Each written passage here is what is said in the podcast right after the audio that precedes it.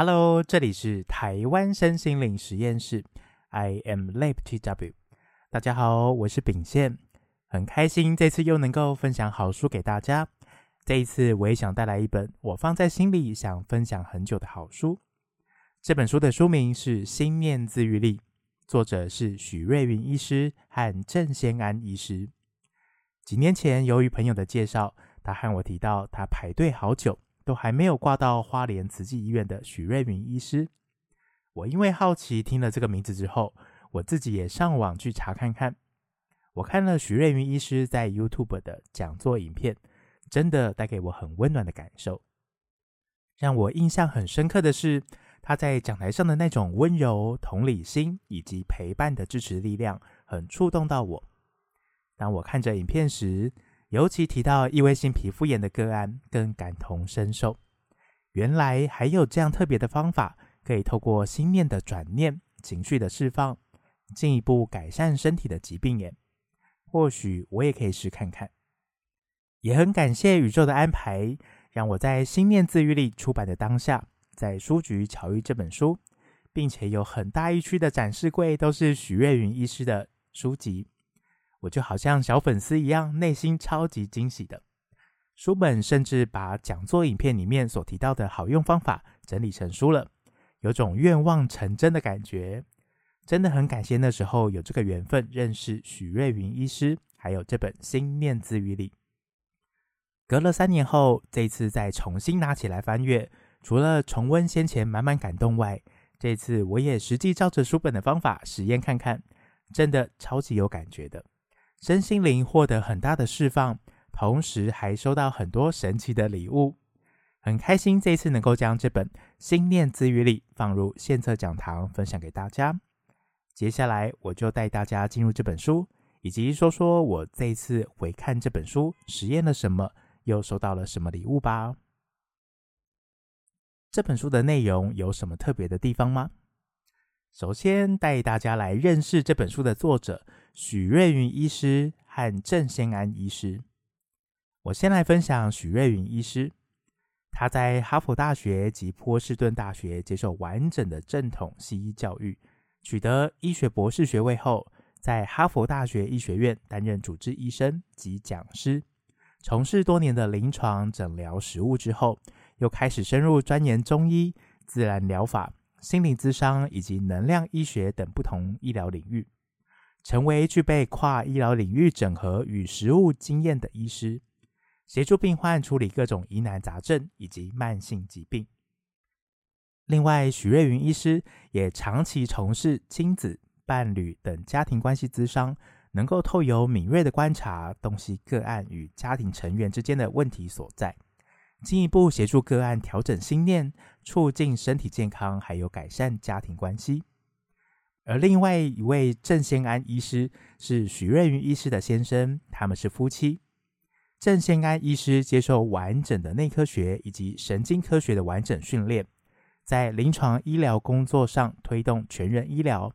包含身心灵照护的理念，已经有十多年的时间了。他也提供全人整合的照护评估与个人化健康照护管理规划，见证许多慢性疾病逆转与痊愈，包含高血压、糖尿病与癌症的早期发现与治疗。在二零一九年开始，郑先安医师整合了神经医学、西医、中医以及能量医学，建立心念医学的架构，帮助病人了解心念与健康之间的关系。以及如何逆转各种顽固疾病、慢性病，进而恢复健康。我自己除了书本外，常常也看两位医生的讲座影片，真的都带给我一股很温暖、支持、陪伴与稳定的能量。他们都很致力于协助每一位有缘的朋友，重新面对身体的疾病，好好回看、观察、感受自己的生活，还有人际关系。进而协助我们自己面对内心的情绪，看见很深沉的心念想法。有兴趣想多认识两位医师的朋友，很欢迎到许瑞云和郑先安医师的脸书官方粉丝页，或是透过 YouTube 影片来听看看他们的讲座哦。接下来这本书又有什么精彩的章节内容呢？这本书总共有前言和四个章节，分别是认识心念、心念的影响、心念与身体、心念与疾病，以及维护心念、提升自愈力。前言：认识心念。首先，大家看到书名可能会想问：什么是心念呢？心念从字面上的解释是心中的念头，也就是内心的想法。这本书所提到的心念，涵盖了心的运作过程，以及想法、念头的浮现，还有其影响的层面。这本书有提到一个很特别的观点，让我们反思，就是我们很容易观察到一个人的外在言语和行为，所以大家都会用一个人的言行举止来识别一个人的状态。但心念因为不容易被觉察，反而常常被忽略。这也让我想起我在优雅联盟里，也常常被安雅姐提醒，要试着去说出我的内在感受。这一开始对我来说真的很不容易，我都会说，我觉得应该是，可能是。但当我开始用头脑去想，我可能是怎样的感受，那些真的都是我自己想出来的。并不一定是我真实的感受，甚至是我头脑以为的剧情。有时候也可能因为怕说错话，头脑给出了一个答案，或是为了讨好对方，头脑又给出了另一种版本的答案。这个感受力的练习，我真的练习了很久。后来才发现，哦，原来感受不是用头脑去想，需要先暂时关闭头脑，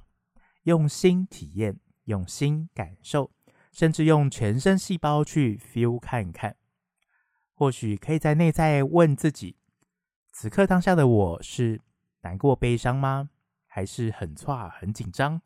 还是开心、喜悦？还是超级兴奋呢？最后再把内心体验、观察到的这份感受如实的说出来就对了。当我可以很成功的说出我的感受后，进一步的我又有机会去内观中心。让自己远离工作生活，透过十日的专心静坐，没有外在事物的干扰下，好好练习。真的，当我开始好好静下来，观察我自己内心的状态时，我才能清晰的发现到心中的那些念头。这些心中的念头，真的很像一幅幅一闪而过的画面讯号，有些是过往记忆的画面，有些是未来的期待想象。有些是此刻当下的情境，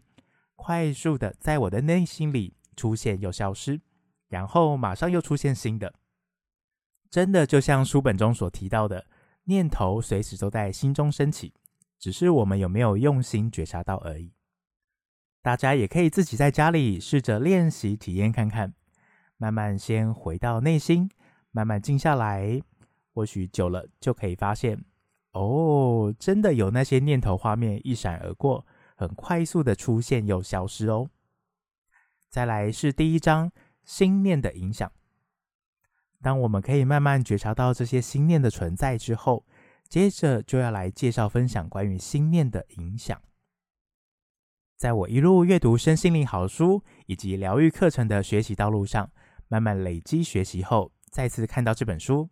真的很感谢两位医师。透过书本文字，一步一步慢慢解说，也运用图表，将那些看不见的心念、想法、情绪、语言、行为之间的关系说明得很清楚。看完之后才发现，哦，原来这一切都有关联性耶。书中也有举日常生活中的例子，帮助大家好理解心念的运作模式。以我自己的例子来和大家说明这个关联性。像我自己在招募面谈时，每一位求职朋友对我来说大多是第一次见面。当我开启视讯镜头，第一眼看到对方时，内在的心念运作模式就这样悄悄地展开了。首先是我的认知，由于我的眼睛接收到感官讯息，再传递到大脑进行认知判断，让我可以很轻松地认知到，哦，我正在使用电脑。我看到一个人，对方是男生。这些认知的依据也都是透过先前的学习经验所得来的。而第一眼看到这位求职朋友后，内心真的会开始浮现各种属于我的想法念头，像是对方的声音或动作很像我的某位好朋友，因此念头里会瞬间出现那位朋友的画面，内心可能也会有念头马上联想到：诶，会不会对方的个性也和这位好朋友很像呢？就像最近，也因为在视讯面谈中意外发现这位求职朋友是我大学同校的学长，诶，就当我这个念头一出现，就好像电脑下指令般，内在突然多了一股很亲切的感受，一股暖暖的、轻松的感觉出现，甚至进一步会想主动透过言语行为来开口询问：“Hello Hello，学长，你是念哪一个科系的？你是哪一届毕业的啊？”平常都不会像现在这么仔细的按照书本图表流程，一个一个步骤分开检视。现在就好像按下遥控器的慢动作键，用超级慢、超级慢的速度播放，才能够发现观察到，原来心念的运作模式这么有趣，而且都发生在短短的一瞬间。或许大家也可以透过日常生活的情境，像我一样跟着书本练习看看。你也会发现，心念对我们的影响其实很频繁，也很重要哦。第二章，心念与身体。当我们发现心念的运作模式，还有心念的影响力之后，接着两位医师将多年来整合西医的神经医学、中医学，还有能量医学等经验，来和我们分享心念与身体的关系。首先，书本有一张图。将中医五行相生相克和相对应的情绪、相对应的器官整理标示出来，让我们可以一目了然。原来我们的情绪会影响相对应不同的器官，一旦特定情绪过于强烈，就有可能会导致相对应的器官受到伤害。例如，生气、愤怒和肝有关，若处在亢奋、激动或是高张力的情绪，则会影响到心脏。接着是容易焦虑、烦躁的人，常常会出现食欲不振或是营养不良，进而会影响到脾脏。最后是悲伤、情绪低落，会影响到肺部，以及长期处在惊恐的状态下，提心吊胆，会影响损伤肾脏的功能。书本除了带给我们中医的观念外，两位医生也从西医的角度切入。分享关于身体的大脑是神经系统的最高主管，也是思想、语言、感受、想法、念头、情绪等心念活动最主要的来源。而大脑也与免疫系统还有内分泌系统有着密切的关联性，相互依存。因此，透过大脑来整理影响健康的心念，会比起直接处理失能的器官，或许更为有效。两位医师也在多年的临床实验下发现，有很多的慢性疾病都与个人潜在的情绪有着强烈的关系。有些深藏在内心深处的情绪，以为不见了，但其实都还存在着；有些则是可以追溯到过去的经验，但最后也只有当个案愿意觉察到内在的心念，愿意好好面对问题，将不必要的情绪放下时，才有机会帮助自己找回原本的健康，而这也是两位医师所提出的心念医学的观念。第三章，心念与疾病，这一章节也是书本里最多篇幅的章节，里面也收录整理了两位医师在临床经验上是如何透过心念医学的观念还有方法，来帮助个案转化心念情绪，进而恢复身体的健康。里面也包含了癌症与心血管疾病、免疫系统与眼睛疾病、消化泌尿系统疾病、情绪与神经系统疾病四个大主题。后面这个章节很像一本工具书，可以随时依照自己相对应的疾病自由翻阅，没有任何的限制。也由于我从小有皮肤过敏的情况，因此我对于书本里。提到关于顽固皮肤疾病还有生命创伤的个案例子，特别有感触。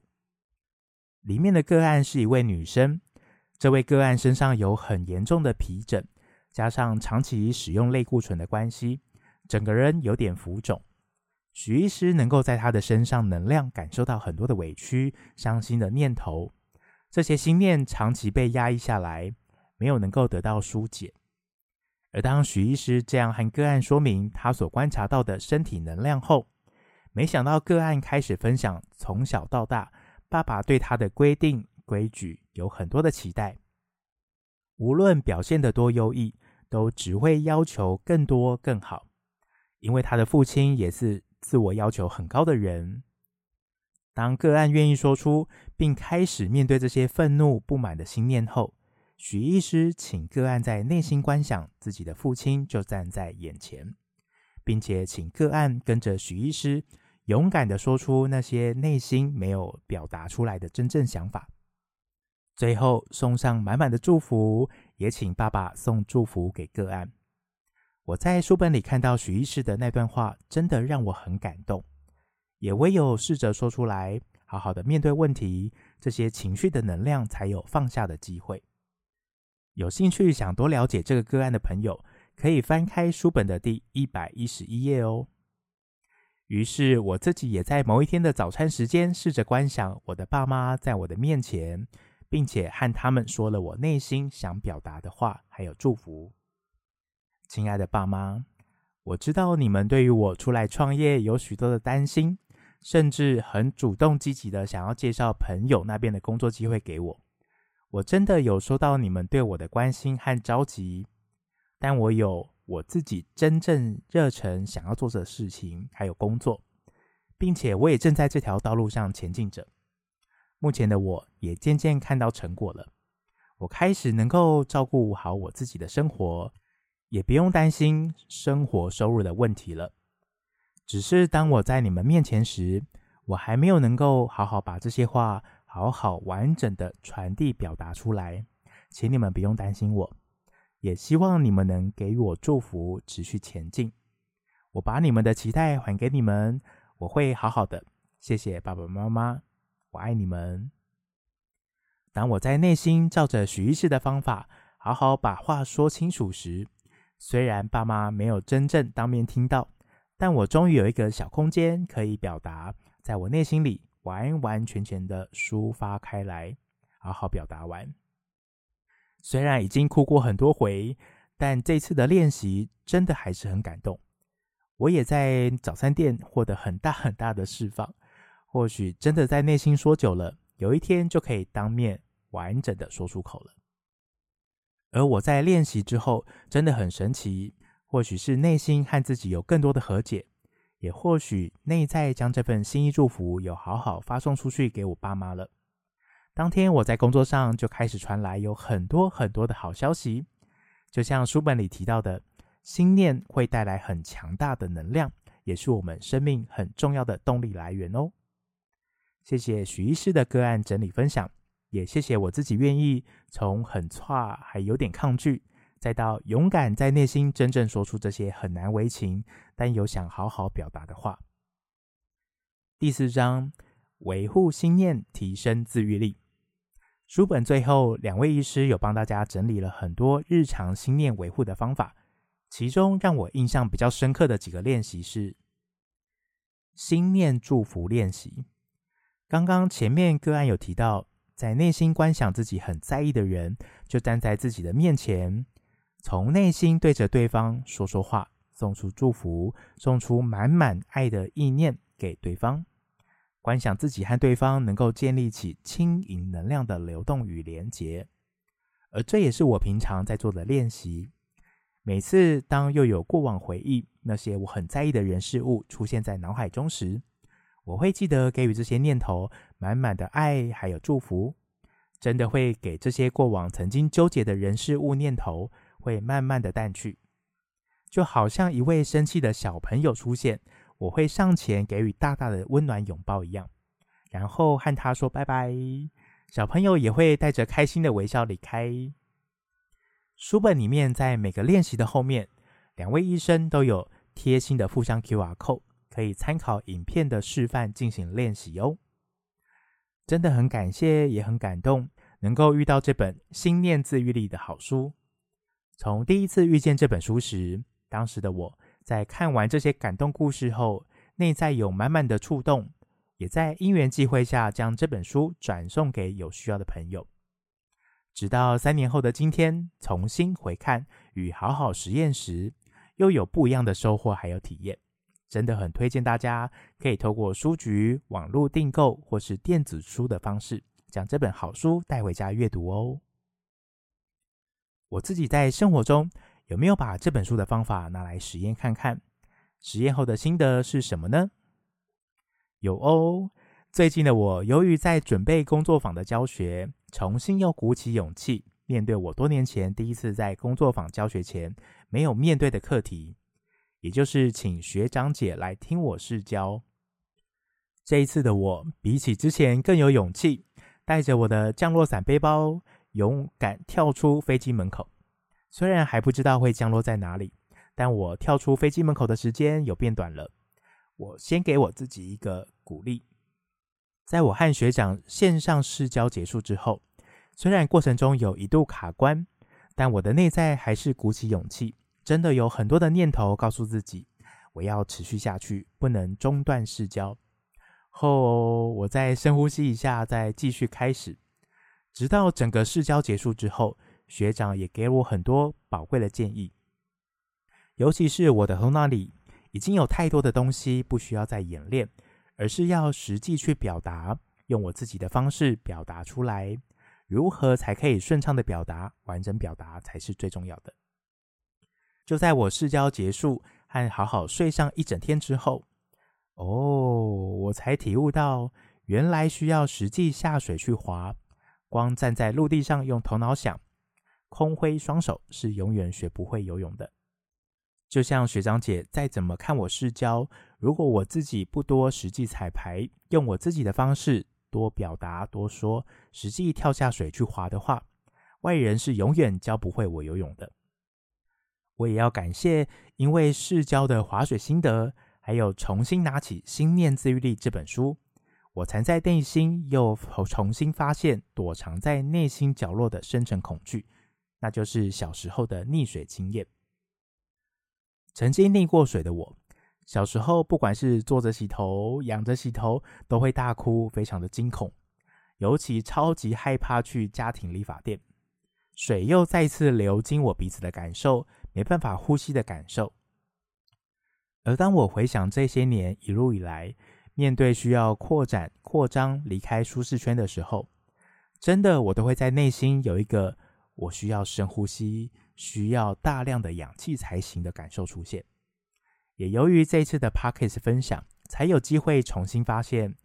哦，原来这个溺水回忆并没有不见，它一直都在，只是我把它压抑下去了。甚至直到这次浮现出来，才惊觉，对耶，小时候有溺水的经验。我试着用心念祝福的方式，观想那个小时候曾经溺过水的我，站在我的面前。我在内心对着他说：“小时候的溺水经验已经过去了，没事的，拍拍，并且在画面中把这位小朋友抱抱回来。现在的我有好好的平安长大。”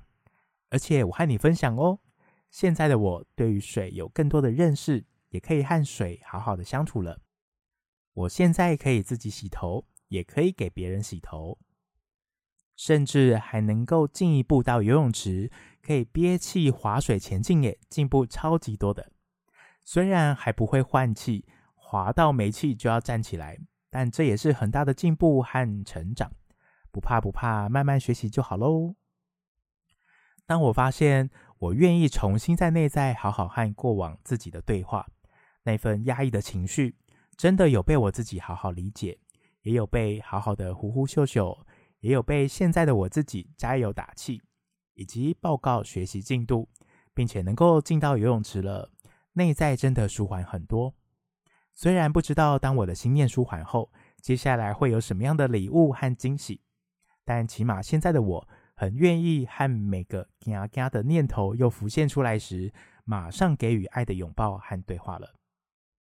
最后，不晓得听到这边，你的心中也有浮现出很多的念头吗？不妨给自己一次机会试看看，先温柔的支持还有陪伴自己，并且在心中打开一个小空间，试着和他们面对面，好好说出你内心想说的话哦。很开心这一次又能够分享好书给大家，喜欢献策讲堂的朋友，也别忘了订阅我们台湾身心灵实验室 I am Lab TW。并且开启小铃铛，将影片还有 Podcast 分享给身边的朋友哦。我是秉宪，我们下次见，拜拜。